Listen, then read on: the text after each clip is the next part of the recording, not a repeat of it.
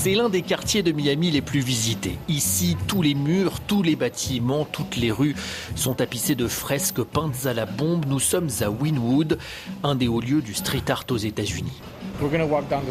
Aujourd'hui, la visite est assurée par le graffeur Louis Vallée, une figure historique des Wynwood Walls. Ce graffeur est arrivé de New York à la fin des années 90. Il avait alors une vingtaine d'années. C'était l'âge d'or de ce temple du graffiti. C'était un quartier complètement déshérité. Il y avait beaucoup de violence et beaucoup d'entrepôts en ruine. C'est pour cette raison que nous sommes venus ici. Là-bas, il y avait une usine RC Cola qui a fait faillite. Le bâtiment était à l'abandon. Et nous, gamins, on a commencé à faire des graffitis à l'intérieur. On pouvait le faire sans risque, sans que la police nous remarque. Et puis à la frontière de Winwood, il y a l'autoroute N95. Et ça, c'était l'une des rues les plus mythiques du graphe. Les meilleurs artistes venaient peindre sur ces murs en face de l'autoroute. C'était le Wall of Fame de Miami. Seuls les tout meilleurs peignaient sur ce mur. Mais aujourd'hui, cet esprit pionnier du Winwood Underground semble bien loin. Il a même complètement disparu selon Louise Vallée, en cause, dit-il, la gentrification extrême de Miami et de Winwood en particulier. L'esprit de Winwood a complètement disparu. C'est une coquille vide qui a perdu son âme. Autrefois, je pouvais débarquer ici à l'improviste et je savais que j'allais passer un super moment. J'allais croiser des amis. Partout, il y avait des graffeurs en train de peindre sur les murs.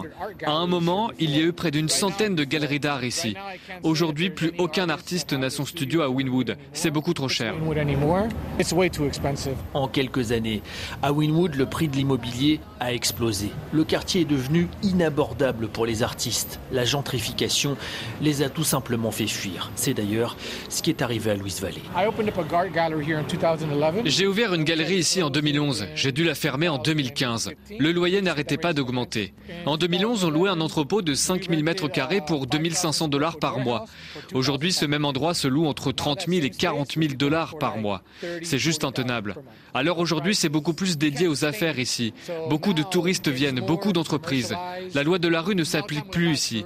C'est presque devenu un Disneyland pour fresques murales ici. Et pourtant, contre toute attente, Louis Vallée ne voit pas forcément cette gentrification des murs de Winwood d'un mauvais œil. C'est le revers de la médaille dans un sens. C'est vrai, l'âme de Winwood a disparu. Mais en même temps, ça aide des artistes comme moi à se faire connaître et à vivre de leur art. Changement d'époque. Autrefois, Louis était pourchassé par la police pour ses graphes. Aujourd'hui, il est payé des milliers d'euros par des hôtels de luxe ou des grandes marques pour décorer leurs murs. Parfois, il faut savoir danser avec le diable.